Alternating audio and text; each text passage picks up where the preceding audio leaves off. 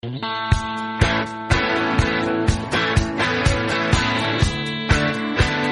amigos, For Sale en el aire. Eh, hoy tengo un programa espectacular, no se lo puede perder. Estoy con una gran amiga, estoy con Verónica González de Emporio Comunicaciones. ¿Cómo está Verónica? Hola, muy bien, gracias. ¿Y tú? Bien, bien. Eh, Verónica, sabemos que, eres periodista. Eh, cuéntanos un poquito, tú eres de La Serena. Háblanos un poquito de ti, eh, Verónica. Mira, yo soy periodista hace un montón de años ya, más de 20, 25 años ya. soy de Temuco originalmente. Estuve viviendo muchos años en Punta Arenas y estoy acá desde hace dos años, más o menos. Eh, y acá estuve, bueno, durante mucho tiempo trabajando en una revista, la revista PM, no sé si lo ubica. Y, bueno, ahora creando mi, propio medio, más que mi propio medio, mi, propia agencia de comunicaciones, Emporio Comunicaciones.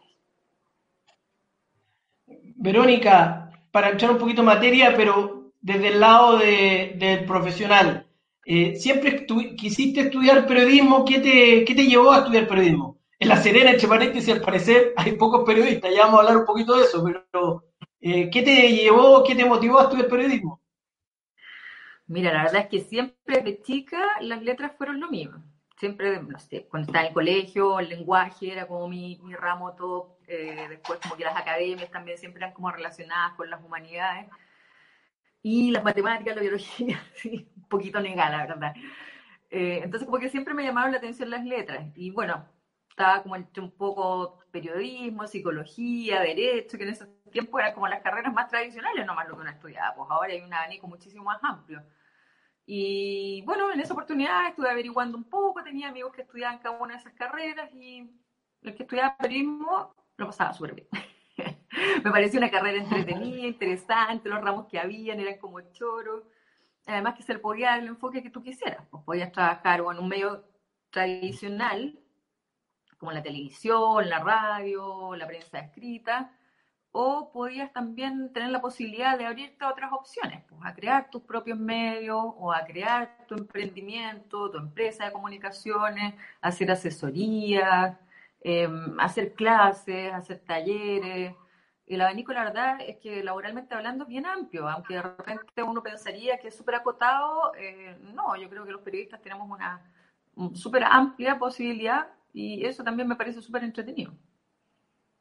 Dentro del área del periodismo, ¿cuál es el área que más te gusta?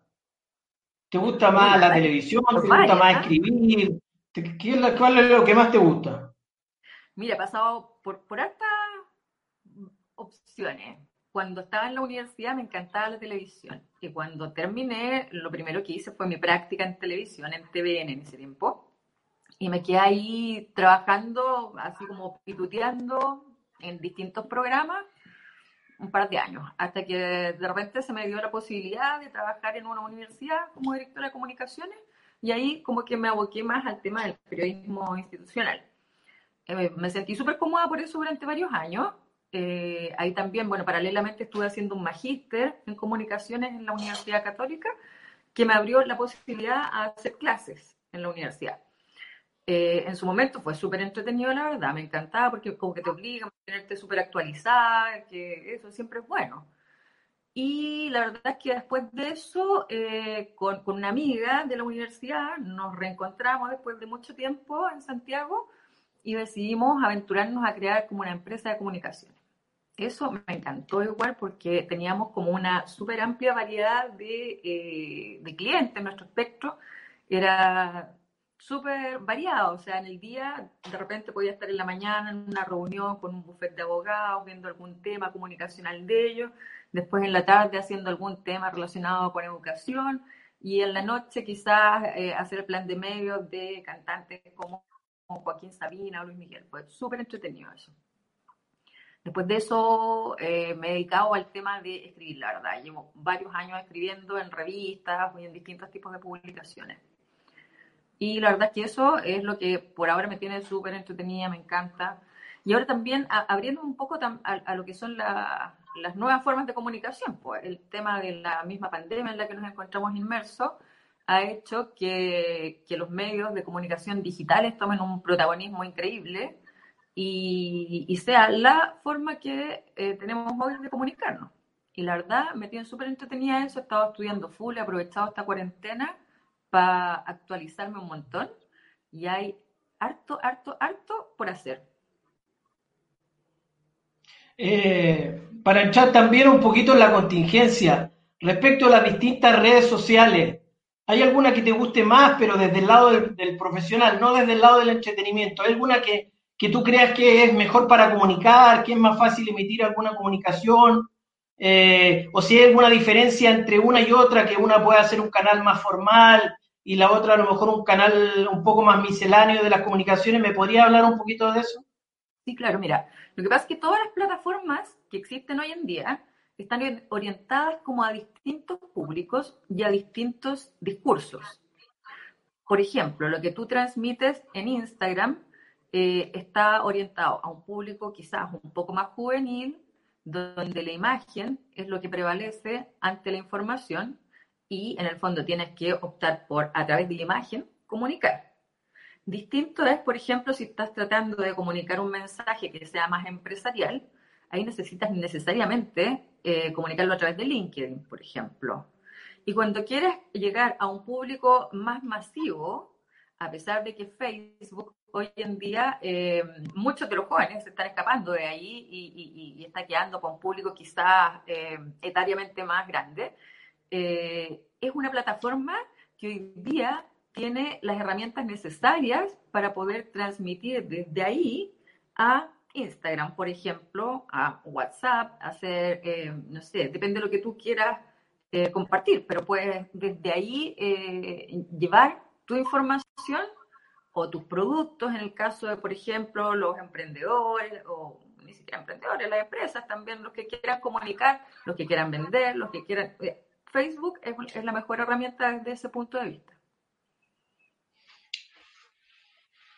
me gustaría aprovechar también para consultarte, ir un poquito más atrás también, eh, para consultarte cómo crees tú que se manejó desde el, desde el lado periodístico y desde el lado informativo, que son dos cosas distintas, el estallido social. Uy, eso fue un tema bien complejo.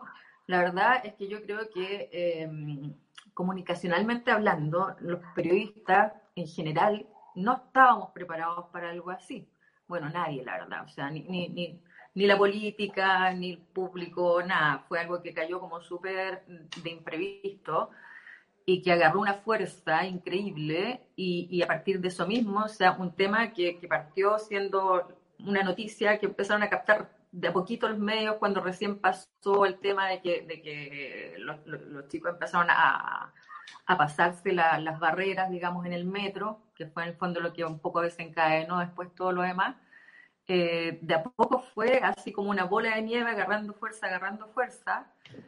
Y pienso que en general los medios de comunicación no supieron abordar bien, ese tema. Perdieron mucha credibilidad. Eh, en general, como que abarcaron la noticia fundamentalmente desde el lado de la violencia, desde el lado de, casi como que tratando de, de, hacer una vista más delincuencial de lo que estaba sucediendo y no abordar el trasfondo, que era el por qué estaba sucediendo, que era lo importante y que era lo que mucha gente en el fondo en sus casas, en las calles, criticaban. Los que salían cada día en las marchas eh, tenían un discurso muy distinto al que transmitían los medios de comunicación oficiales. En ese momento, a diferencia de la mayoría de las crisis, eh, la gente optó por informarse principalmente a través de, redes sociales, del dato del amigo, de, no sé, por lo que le comentaba la persona que había estado en esa marcha. Y, y en ese momento los medios de comunicación perdieron, perdieron mucho, mucho, mucha credibilidad. Pienso que se abordó muy mal desde la parte eh, de comunicación oficial, digamos, de, los medios de comunicación tradicionales. Eh, ¿Tú crees que ahí se marca un, break, un quiebre con esta eh, con este periodismo, con esta información que antes era en papel y que hoy día es digital. Hoy día hay eh, periódicos y, otros eh, instrumentos de difusión y de periodismo que no están imprimiendo sus productos para vender, están haciendo periodismo e informando a través de páginas web, de sus páginas web, a través de, la, de las propias redes sociales. ¿Qué te parece ese cambio? Bueno, primero si nace ahí y después, ¿qué te parece ese cambio? Es un fenómeno que se ha venido desarrollando en forma paulatina desde hace muchos años. Yo recuerdo que el año 2003 estaba haciendo yo un magíster en la Universidad Católica en relación a, la dirección y edición de medios de comunicación. Y la profesora eh, de, una de las asignaturas eh, nos comentaba, sostenía firmemente que eh, los medios de comunicación, tal como los conocíamos, o sea, el diario, la revista, iban a mutar. Los, los, canales de televisión, las noticias, los noticiarios, que uno en ese tiempo, mi proyecto de, grado, del posgrado, era eh, un noticiario de televisión regional.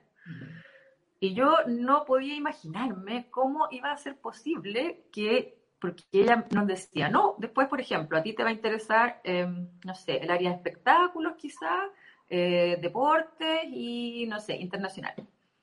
Y tú vas a tener la posibilidad de eh, poder acceder a esos temas ya sea en, canales de televisión, en diarios, en revistas, porque ya no van a ser como eran tradicionalmente.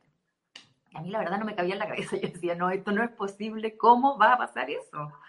Yo me encontraba eh, absolutamente descabellado imaginarme que el diario con su olor tradicional, las revistas, cuando recién abres el paquete, bueno, a mí la verdad me sigue gustando, pero la verdad es que desde hace muchos años ya que esto ha estado eh, modificándose y bueno, eh, son muchos los factores que, que, influyen en eso.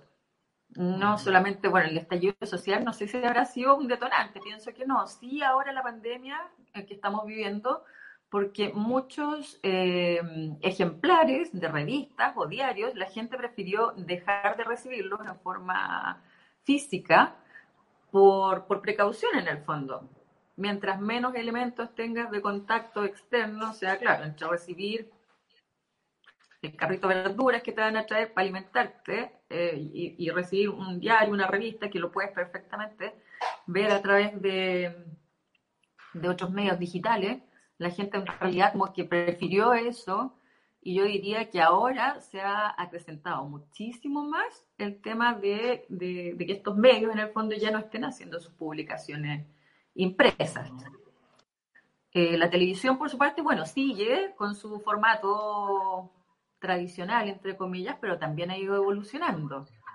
Pero sí, claro, o sea, hoy en día, no sé, pues si el abuelito de 80 años que siempre vio el noticiario de principio a fin, con la noticia policial, con la noticia de espectáculo, con la noticia deportiva, eh, puede seguirlo haciendo. Pero mucha la gente que hoy en día también está optando por optimizar su tiempo y ver lo que realmente le interesa. Verónica, se ha dado un fenómeno bastante especial y es que eh, los eh, diarios, principalmente, principalmente los diarios, hoy día, además de comunicar en sus, en sus páginas web, eh, se han abierto a comunicaciones directamente en sus redes sociales. ¿ah? ¿Qué te parece ese fenómeno también? Porque en algún minuto lo miraron un poco como recelo, un poco incluso indicando que, eran medios de información por decirlo de alguna forma, misceláneos eh, y de otro orden, la información que aparecía de ahí, no otorgándole la credibilidad necesaria. Y hoy ellos, eh, los medios de prensa escritos, eh, se han decidido a, comunicar información en lo formal, inclusive a través de las redes sociales. ¿Qué te parece ese fenómeno? Bueno, la verdad es que va un poco de la mano con lo que te mencionaba anteriormente. O sea, sí, hoy día la gente, bueno, además está prefiriendo informarse por, redes sociales, por lo mismo. O sea, en el fondo uno tiene, es más fácil, o sea, tienes tu teléfono, a tu alcance en cualquier minuto del día. O sea, estás esperando, bueno, ahora digamos no, porque uno como que no va a hacer la cola del banco, pero si estás en la cola del banco puedes mirar noticias si quieres mientras tanto. Si en, estos minutos que uno está como encerrado, tienes más tiempo de repente, aunque no es el caso de todo el mundo, eh, pero puedes también ver, eh, acceder a, cualquier medio, digamos. No necesitas tener una suscripción como tenías antes con los diarios, eh, y muchos diarios también hoy en día están optando por, por hacer sus noticias a través de imagen también, tienen como la posibilidad de, de hacerlas grabadas hacen como pequeñas, un, poco formato televisivo, porque hoy en día también la gente prefiere, a través de las redes sociales, ver videos que sean informaciones precisas, concisas, eh, breves, no cosas muy largas. La gente como que no está dispuesta a ver un reportaje de 15 minutos, como pasaba mucho antes en los noticiarios, eh, porque en verdad, o sea, las noticias en otros países del mundo, créeme que duran 30 minutos porque es eso lo que tienen de, de noticia propiamente tal, el resto es como más rellenito. Y esos, esos reportajes eternos que de repente hacían de la empanada, de la señora no sé cuánta, que vivía en no sé dónde, eh, claro, no son noticias. Y bueno, finalmente yo creo que eh, los medios han tenido que ir adaptándose a esta nueva realidad y a los nuevos intereses de las personas. Verónica, es tiempo de podcast. Eh, ¿Te parece que es tiempo de podcast? ¿Que la gente está mañana a escuchar podcast también? Sí, absolutamente. Los podcasts han tenido también un, un, auge eh, impensado hace unos años atrás. Como que uno no se imaginaba tampoco que alguien quisiera escuchar la grabación de otra persona, no sé, en su auto, en su teléfono, en cualquier momento. Y sí, o sea, la verdad es que, claro, uno efectivamente puede, tiene la posibilidad de, mientras vas manejando, mientras estás haciendo, no sé, cocinando, haciendo alguna otra cosa, eh, escuchar un tema de tu interés sin tener que escuchar, en el caso, por ejemplo, de una radio, a lo mejor eh, un montón de canciones que quizás no son muy de tu gusto o de tener que escuchar otros temas, te vas directo a lo que te interesa. En el fondo, hoy en día la gente está como mucho más clara en lo que quiere y, es capaz de exigirlo y pedirlo. Y en el fondo, ¿qué es lo que tienen que hacer los medios? adaptarse y entregarlo. Eh, Verónica, tú sabes que este es un magazine multimedia que está en Spotify, en iTunes. Eh, escuchen nuestros podcasts. Eh, está en la hermosa plataforma de Facebook, en nuestro canal de YouTube. y también y también, por cierto, en tema televisión y también en Vive X. Y siempre tenemos muy buena música. Excelente. Pues.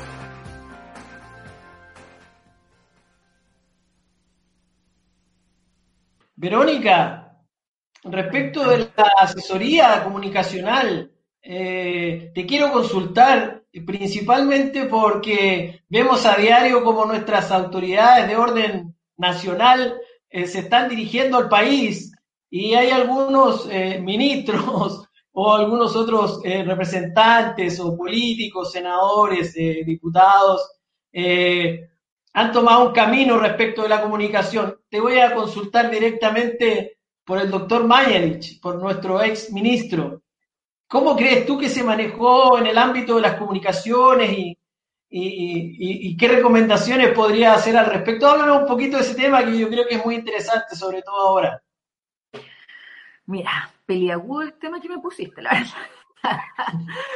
Mira, Mañalich tiene, eh, bueno, como todos los políticos, sus detractores y, su, y, la gente que lo apoya. Eh, ahora con su salida se ha visto eh, mucho más eso. La verdad es que Mañalich es un, un, personaje en el fondo de la política que mm, tuvo una participación, a mi juicio, un poquito desafortunada.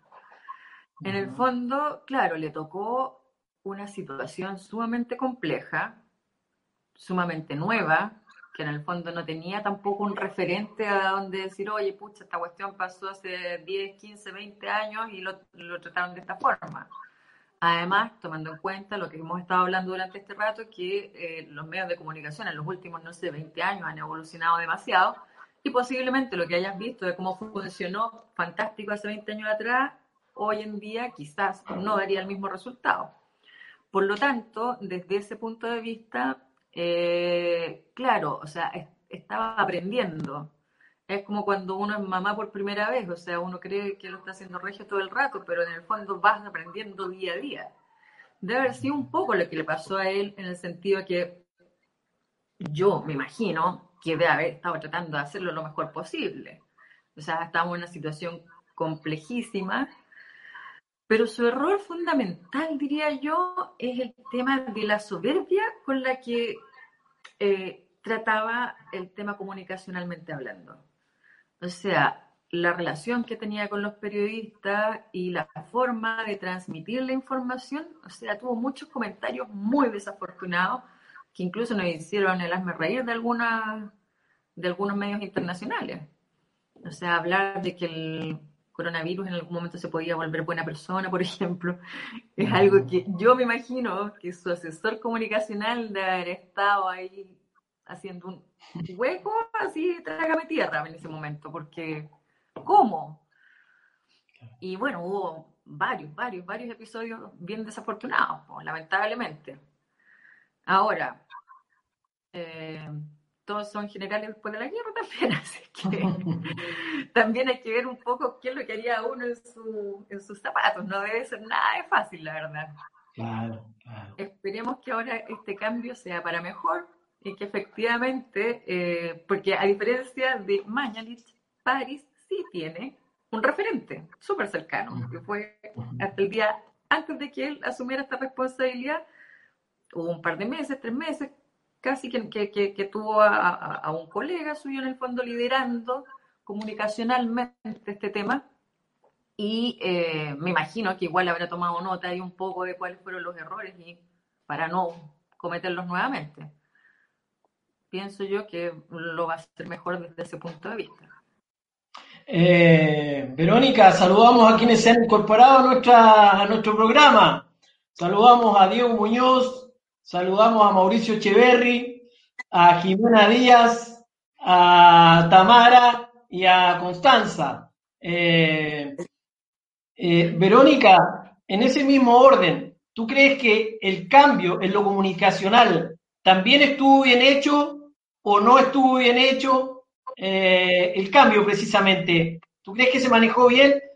sobre todo porque nos ve mucha gente incluso muchas autoridades comunales y, siempre es bueno aprender las lecciones y si hay algún profesional que nos pueda dar una recomendación, siempre es bueno escucharla. Por eso te, consulto si el cambio estuvo bien hecho, si a lo mejor debiera haber tenido alguna connotación distinta. Hablamos un poquito de eso. Bueno, lo mismo que, lo que pasaba en el fondo con la comunicación de Mañalich. Esta cuestión es tan nueva que en el fondo hay que ir viendo día a día cómo va evolucionando. El tema del el cambio que fue quizás eh, repentino pero esperado. Eh, sí, no sé si sería la mejor forma de haberlo planteado, pero era algo que había que hacer sí o sí. Lamentablemente la credibilidad del ministro anterior iba en franca decaída, cada día estaba peor evaluado. Eh, contaba con el apoyo, con el respaldo del presidente y de, algún grupo de, personas, pero lamentablemente él no tenía el apoyo de su propio gremio. Y de ahí para adelante pienso yo que eso igual le había afectado mucho. Así es que era un cambio que se tenía que realizar sí o sí eh, en algún momento cercano, digamos, no, se podía esperar eternamente, porque este, este tema de la pandemia ha sido eh, como el cuento del lobo. No, sí, son dos semanas, estas dos semanas van a ser las peores, tenemos que cuidarnos, no sé qué, no sé cuánto. Partimos así cuando el 16 de marzo cuando los niños ya no pueden ir más al colegio, yo decía, ya, bueno, son dos semanas, ¿qué tan terrible puede ser? Y después van a ser dos semanas más, porque bueno, sí, ya íbamos a acomodar el tema de las clases, de las vacaciones, de, no sé, tratando de acomodar la vida, porque en el fondo, eh, para todos, es, un tema esto de estar, o bueno, en algunas comunas de frentón encerrado obligatoriamente, y en otros preventivamente. Entonces, eh, claro, o sea, era una situación que se veía venir. O sea, cada día el tema eh, nos tiene con, una mayor incertidumbre. Eso yo encuentro que es lo peor de esta pandemia en el fondo. No saber cuándo se acaba, ni cuándo volvemos a la normalidad. Entonces, claro, cada día seguían aumentando los casos, aumentando los muertos, eh, variando la forma de contabilizarlos, y eso hacía que también generara eh, mayor temor en la población eh, y una sensación de inseguridad y histeria incluso en muchas personas. Pienso que el cambio también es un poco para tranquilizar a la, población. Verónica, en el mismo ámbito del, periodismo, en el, eh, y, lo hemos visto a través de la hoy día de los medios digitales, hemos visto, hemos analizado también las redes sociales. en, en, este mismo, con este mismo prisma, con este mismo Zoom, te quiero consultar acerca de la fake news. ¿ah? Eh, mm. recordemos que hace algunos meses atrás estuvieron algunos representantes de Facebook en Chile eh, hablando con, en forma transversal con, con, los políticos de nuestro, de nuestro país, principalmente para que entre ellos no se agredieran con la fake news y usaran la herramienta eh, formalmente para comunicarse con sus, eh, con sus electores. Eh, les mostraron la, la, cantidad de datos objetivos que pueden obtener a través de, esta plataforma, porque hasta el momento había muchos fake news de todo tipo, y, pero, pero te quiero consultar a ti desde el, desde el lado periodístico. ¿Qué te, ¿Qué te parece ese tema o qué, qué opinas respecto de eso, Verónica? Mira, las fake news, la verdad es que son terribles porque desinforman de una manera del terror. O sea, eh, salen unos temas que la gente en verdad los cree a pie juntilla y muchos de esos temas eh, no es que no, o sea, no solo no los ayudan, sino que algunos hasta los perjudican. En el caso del coronavirus, por ejemplo, se ha hablado de las miles de posibles soluciones para prevenirlo, que con tal temperatura eh, no te deberías contagiar, que si comes ajo, que no sé, han salido una cantidad de, sugerencias eh, y que la gente dice, no, que yo lo leí en la revista casi que científica. Y claro, o sea, alguien le queda esa información. Y lamentablemente en la fake news pasa que cuando una persona da un dato erróneo, eh, y después lo sales a, enmendar, muchas veces la gente se queda con la primera impresión. Entonces, eh, es, sumamente lamentable que muchos medios de comunicación incluso eh, con la idea de de repente ser los primeros en golpear con la noticia, eh, lleguen y, emitan información sin confirmarla previamente. Hoy en día, además, hay una cantidad de herramientas impresionantes para poder confirmar la información. O sea, antes uno tenía que ir a la fuente, no sé, pues si Juanito te decía que Pedrito le había dado un piedrazo, tenías que ir donde Pedrito para preguntarle si efectivamente había habido este problema. Pero hoy en día, con la cantidad de herramientas que tenemos comunicacionalmente hablando, digitales, no es necesario. O sea, uno puede confirmar la información y debe hacerlo. Me parece una irresponsabilidad terrible. Y no solo de los periodistas, no solo de los medios. Eso obviamente es peor porque en el fondo eh, se supone que son las fuentes oficiales, se supone que son los que te están entregando la información fidedigna, veraz, y sobre todo si vienen respaldados por medio de comunicación tradicional. Pero eh, pasa mucho también con la gente. Las personas publican en Facebook, en Instagram, en redes sociales, en WhatsApp, en Twitter. Twitter es terrible. La gente publica una cantidad de cosas como verdaderas y, pucha, no sé, pues de la... tienen que leer la información, la mitad se queda con, al menos con la duda. Oh, sí, capaz que esto funcione. Y lo peor es que se lo comentan a otras 50 personas, que de esas también va a haber un porcentaje que lo va a creer, que va a pensar que sí, y que incluso pueden verse sumamente perjudicados en su salud hoy en día. Claro, claro. Sí, eso es muy terrible. De verdad, la gente debería informarse un poco más eh, de, de, las herramientas que existen hoy en día. Mira, ahora, con este tema de la pandemia, se están dando un montón de, cursos gratuitos, cortitos, que uno puede hacer teniendo, no sé, una horita al día, y ni siquiera todos los días. O sea, hay cursos que, por ejemplo, da Google para justamente verificar la información. O sea, te instalas una hora y media en tu computador y tú como usuario ni siquiera tienes que ser periodista para eso. Vas a tener una herramienta súper valiosa para saber cómo enfrentarte a una noticia que puedes tener alguna duda. Hay algunas noticias que en verdad ni siquiera nos importan mucho y dan un poco lo mismo, que sean verdaderas o falsas que, no sé, la cantante hollywoodense salió con este otro, no sé qué, personalmente me importa poco nada y no influye tampoco. Pero sí hay cosas que son sumamente relevantes, que tienen que ver con, con, la salud hoy día, que tienen que ver con la forma de movernos, que tienen que ver con la forma de, de, de trabajar, de estudiar, y que es súper importante que la información que se entregue y la información que nosotros, como, como usuarios, independientemente de si somos periodistas o no, que la gente que difunda sea información verdadera, que sea información probada, que sea información súper comprobada.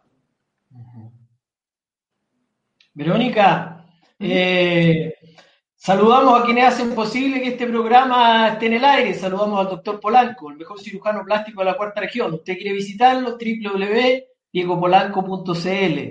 Eh, usted quiere ver mejor, Usted quiere ver mejor Optical Jams, donde está en el Paseo Balmaceda al interior del Totus. Usted quiere disfrutar de un rico café, hoy tiene delivery, pizzas, extraordinarias. Yo se lo recomiendo Deli Café, Gabriela Mistral 2759.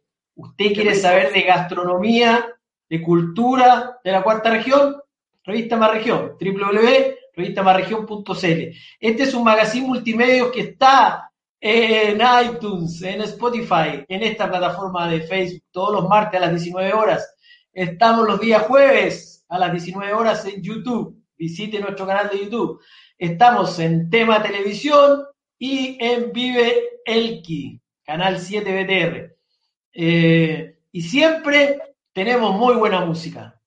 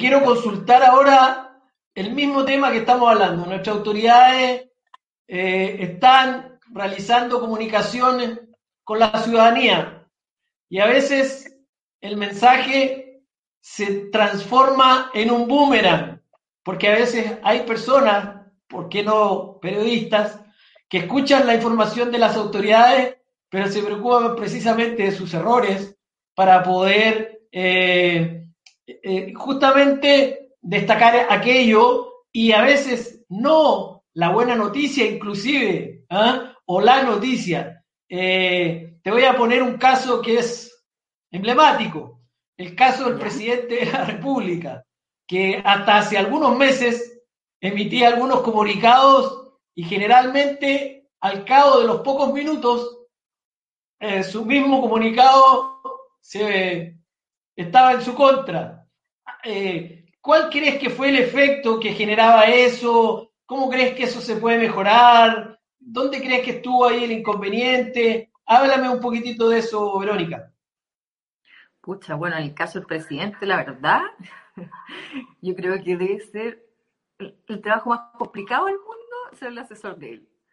Tengo la impresión, no tengo la certeza, pero tengo la impresión de que eh, su equipo comunicacional debe tener canas verdes, rojas, amarillas, de todos colores. Porque yo me imagino que le deben entregar una pauta eh, bien estructurada, bien estudiada.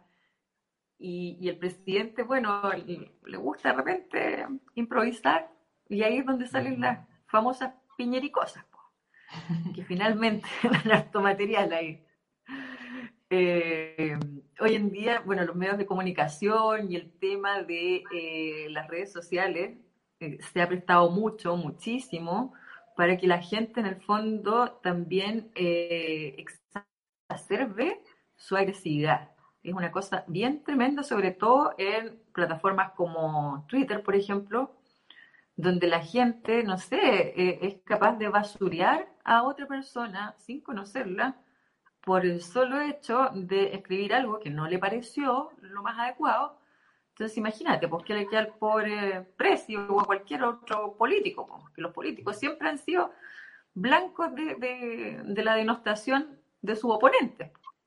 La gente mucha es muy, muy, muy extrema en sus pensamientos, en sus opiniones y en su forma de expresarse. Está perfectamente bien y perfectamente legítimo que uno no concuerde con las ideas, eh, en este caso, tú me preguntabas del presidente o de, algún ministro, de quien sea, pero no por eso uno va a tratar a la gente denostándola y, y, faltándole respeto. No, no, no. Personalmente estoy muy en desacuerdo con esa forma de, de proceder de muchas personas, pero lamentablemente los medios de comunicación eh, digitales se prestan mucho para eso al poder la gente hacer ese tipo de comentarios de forma anónima, eh, se aprovechan, se aprovechan. Verónica, respecto del periodismo y de las comunicaciones, que es algo a lo que tú estás dedicada y es lo que te apasiona, precisamente en el ámbito de las comunicaciones, ¿cómo podemos comunicar el mensaje o qué nos falta respecto de la comunicación del mensaje en esta comuna, en esta conurbación La Serena Coquimbo, para que el mensaje llegue, eh, y me refiero al mensaje quédate en casa. ¿Qué nos falta? ¿Dónde tendríamos que hacer los énfasis necesarios para que eso se cumpla? ¿Cómo podríamos hacerlo? Háblame de eso, Verónica. Difícil, difícil tu pregunta. La verdad es que, bueno, comunicacionalmente se supone que uno podría aportar ideas fuerza, podría eh, hacer partícipe a la comunidad, em, instándola a que también eh, ayude de cierta forma con estas ideas fuerza. Ideas fuerza me refiero a estas frases que como por ejemplo quédate en casa, eh, yo me cuido, tú no salgas que yo te lo llevo, en el caso de, de los muchos deliveries que hay hoy en día pero pienso que eh, la forma de proceder finalmente es tan, tan personal me imagino que deben haber habido muchos profesionales de las comunicaciones y, bueno, y de otras áreas también tratando de disuadir a la gente eh, para que se quede en la casa. Pero acá en verdad no sé por qué no ha funcionado. Bueno, en varios lugares de Chile la verdad. Y es difícil, es difícil tratar de, buscar la, la forma más apropiada porque uno debería tener como distintos mensajes de acuerdo al público al que tú quieres llegar. O sea, a, los cabros más jóvenes quizás, eh, entregarles otras alternativas. Imagínate lo terrible que es ser, ser adolescente y estar encerrado en tu familia, que cuando uno es adolescente como que todos te caen mal, o sea, te caen bien tus amigos y tu pareja, tu polola, tu pololo. Entonces imagínate que no lo puedes ver, debe ser terrible. Entonces, en el fondo, pienso yo que una forma podría ser, como no sé, quizás entregarles herramientas eh, de acuerdo a los distintos grupos etarios, de acuerdo a los intereses que tienen estos grupos etarios y socioeconómicos también, educativos, eh, para motivarlos en el fondo a que, a que se queden en casa, porque bueno, eh, con el miedo, pero no funcionó, la gente, no sé, era invencible, yo la verdad estoy encerrada hace tres meses, salgo lo justo y necesario.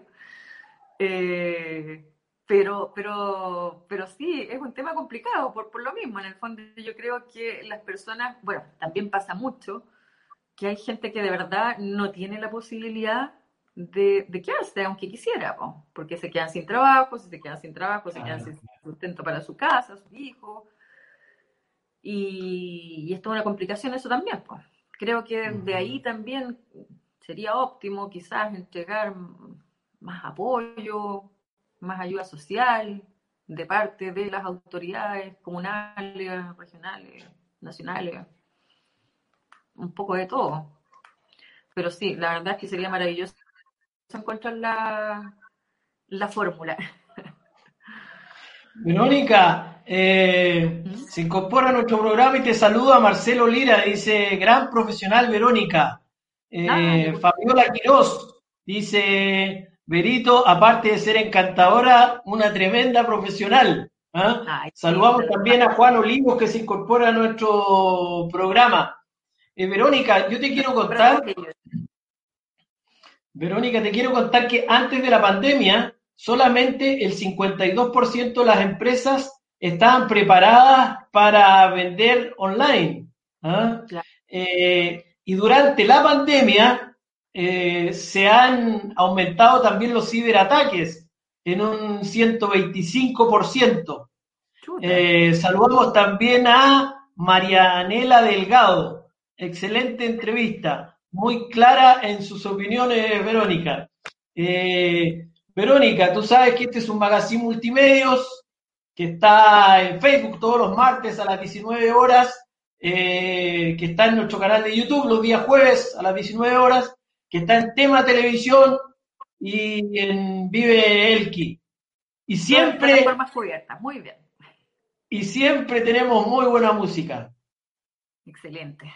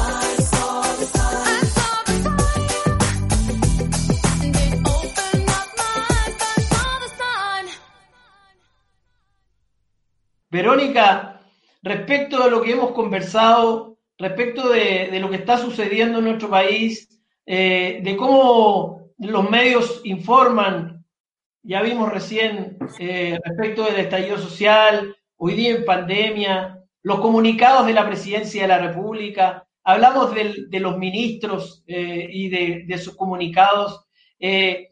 respecto de, los medios en general y de la evaluación de los medios, precisamente, ¿Qué crees respecto a la ciudadanía? ¿Qué evaluación tiene de los medios? ¿Tú crees que hay algún medio que sale un poquito eh, más mejor evaluado? Hablemos de la televisión, la prensa escrita y por qué no decir la, radio y luego estos canales eh, que son a través de redes sociales y, que hoy día también están siendo elegidos incluso por los medios más formales.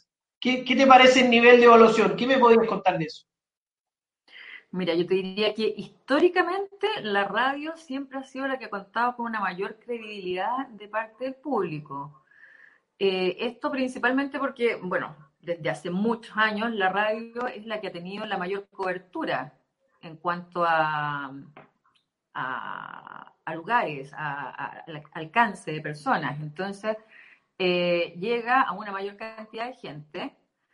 Y em, bueno, hace muchos años atrás también existían las radios AM, FM, que en el fondo eh, la cobertura que tenían era sumamente segmentada, tenían muchas veces estos mismos medios pertenecían a comunidades, a ciudades, a lugares más acotados. Yo te diría que, bueno, hoy en día que ya son parte de conglomerados internacionales, muchos de ellos también ha bajado ahí un poquito su cuota de credibilidad, pero aún así, dentro de los medios de comunicación tradicionales, eh, yo te diría que son los que, los que mayormente poseen esta cuota de, confianza de parte de las personas. Eh, el estallido social bajó mucho la credibilidad de la televisión y de los diarios. Esto porque además por lo menos en Chile, están asociados a grupos eh, empresariales eh, que en el fondo son, eh, están en el fondo ligados a lo, a lo, que se cuestionaba. Entonces, claro, uno dice, pucha, si te están diciendo que no lo estás haciendo bien y al día siguiente el diario dice, no, sí, en verdad, estás haciendo regio. pierden credibilidad. Ahora, a nivel mundial, te diría yo, que el tema del coronavirus les ha traído ciertos beneficios a los medios de comunicación en cuanto a recuperar la credibilidad. ¿Por qué? Porque ahí en el fondo es donde se están entregando los datos duros del, de la OMS, de lo que está pasando en otros países, que eso igual es sumamente importante para uno en el fondo.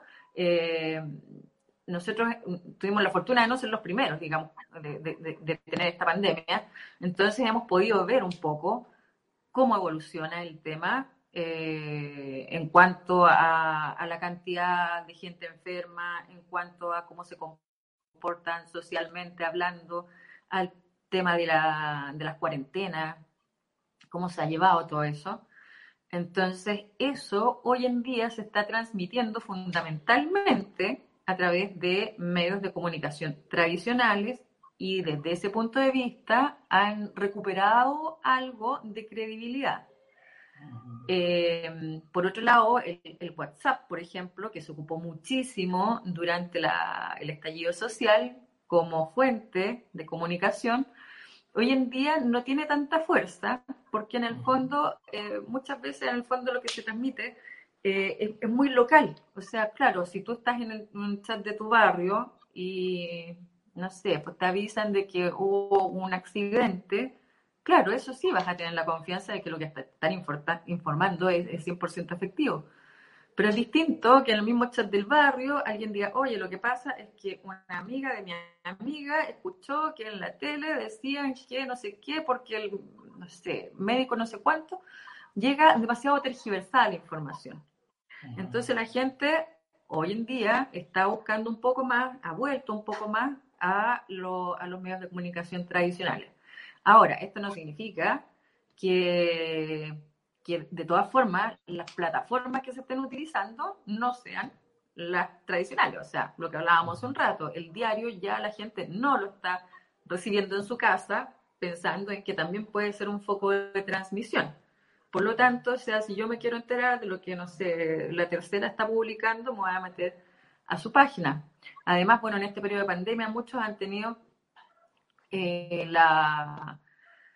han, entregado en forma gratuita la posibilidad de que uno pueda acceder como usuario a sus medios de comunicación completos, que muchas veces, no sé, por los, diarios tradicionalmente eh, tenían que tener un, pago, ¿cierto? Una suscripción para verla incluso a través de Internet, pero hoy en día están, han, liberado esos pagos y eso también ha servido para que la gente se siga informando a través de medios tradicionales, pero eh, a través de plataformas más innovadoras, si se quiere más novedosas, que es lo que, en el fondo uno está utilizando hoy en día, básicamente para informarse. Eh, Verónica, ya te decía recién que este es un magazine multimedios que está en tema televisión, que está en Vivelki, que está en esta hermosa plataforma de Facebook, que está los días jueves en YouTube a las 19 horas. Eh, saludamos a Juan Carlos Tenú, que se acaba de incorporar a nuestra conversación. Eh, también estamos en iTunes, en Spotify y siempre tenemos muy buena música. Verónica, cuéntame un poquito de Emporio Comunicaciones. Emporio Comunicaciones, mira, nace un poco, ¿te acuerdas que al principio cuando me preguntabas un poco de, mi experiencia laboral, te conté que yo había armado una empresa de comunicaciones con una amiga que la verdad fue una experiencia súper entretenida, me encantó, porque en el fondo te da la libertad de trabajar en distintas áreas y de crear. A mí me encanta crear, o sea, inventar nuevas formas, bueno, más que nuevas formas de comunicar, nuevos medios de comunicación y, entregar herramientas de repente, no sé, porque tú, eh, me gusta mucho lo que es la comunicación interna dentro de las empresas, que siento que muchas eh, carecen de, de, esa preocupación. Y, eso se nota, se nota absolutamente. Se nota en la mística que hay en la empresa es muy distinto cuando una empresa tiene una comunicación fluida dentro de, la gente que trabaja ahí, cuando todos se conocen, cuando hay una relación más de familia, si se quiere, que cuando es una situación fría en la que son todos números casi. Eso lo encuentro un desafío súper entretenido y es algo que estamos viendo harto en Emporio Comunicaciones. Lo otro que me encanta es escribir, por lo tanto, eh, estoy haciendo muchos textos creativos para eh, distintas empresas. Actualmente estoy escribiendo para temas de constructora, de maquinaria eh, minera, pero también estoy haciendo temas para niños, por ejemplo. Estoy creando un portal que se llama Fun for Kids, donde van a encontrar mucha información interesante para los niños, sobre todo en esta época de pandemia, que uno busca tanto, eh, tantos elementos, tantas cosas como para entretenerlos, para, para que el día no se les haga tan eterno. Eh, y bueno, tenemos temas muy, muy, muy variados y la idea en el fondo es también ahondar en lo que son estas, estos nuevos sistemas, plataformas de comunicación eh, y ayudar, porque muchas veces, claro, o sea, uno se imagina ya el tema de la comunicación, de la publicidad, de la forma de darnos a conocer como, como empresas o como emprendedores, uno se imagina que, claro, ¿quiénes son los que tienen acceso? Las grandes empresas. Uno ve anuncios de Coca-Cola, de McDonald's, de Starbucks, por todos lados. Pero si tú tienes un pequeño emprendimiento, mm, te imaginas que eso está súper, súper, súper alejado de tu realidad. Y hoy en día, con los nuevos sistemas de comunicación, eh, con las nuevas tecnologías de la información que hay, eso es muy posible. Y la idea es que en el fondo nosotros les ayudemos a estas personas a conectarse, ser una especie de nexo entre empresa grande, pequeña, mediana, da lo mismo, emprendedor y su público objetivo. También eso es súper importante en el fondo, ayudarlos a, dilucidar a través de qué medios y cómo llegar a la gente que, les interesa llegar, pues a la gente que en el fondo es su público, porque la gente muy tradicional que uno le pregunta, Ya, pero a ver, ¿a quién te gustaría eh, comunicarle lo que, lo que tú vendes, por ejemplo? No, a todos. Sí, claro, todos quisiéramos comunicarle a todos, pero eso no es algo muy efectivo. Es como cuando antiguamente se hacían estos volantes que ponían unos promotoras afuera del mall, ponte tú a repartir los volantes de, no sé, te invento, de un pub.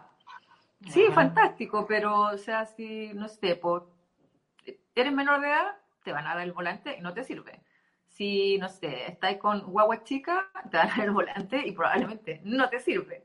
Si, no sé, pues no te gusta salir, te van a dar el volante y no te sirve. Entonces, en el fondo, antes, eh, los esfuerzos publicitarios eran un poquito en vano en, algunos aspectos. Hoy en día eh, está la posibilidad de encauzarlo y en el fondo que lo que uno va a invertir se vea reflejado efectivamente en un, en un retorno y me encanta la posibilidad de poder eh, orientar y ayudar a las personas en eso. Encuentro que ahí uno puede hacer una pega creativa súper entretenida eh, y, es, algo que, en el fondo además es sumamente útil. Así que bueno, cualquiera que tenga alguna necesidad de esa área, Emporio Comunicaciones, los podemos ayudar. Verónica, te saluda Javier Enríquez. Dice, me encanta esta periodista. Sus reportajes son muy buenos. Eh, dice que gracias por ayudar a los emprendedores. También te saluda Benjamín Bianchi. Eh, Verónica, se nos ha pasado el tiempo volando. ¿ah? Eh, te agradezco que hayas aceptado nuestra invitación. Te dejo invitada para otro programa. Usted que nos está viendo, eh, síganos, comuníquese con nosotros. muchas gracias, Verónica. Gracias a ti por invitarme. Estuvo súper entretenido, así que feliz. Cuando quieras, nos contactamos nuevamente. Gracias. Gracias a ti, que estés muy bien. Eh, ha sido un programa espectacular. Eh, yo agradezco siempre a Dios por esta oportunidad y con ustedes nos volvemos a encontrar en nuestro próximo programa. For Sale.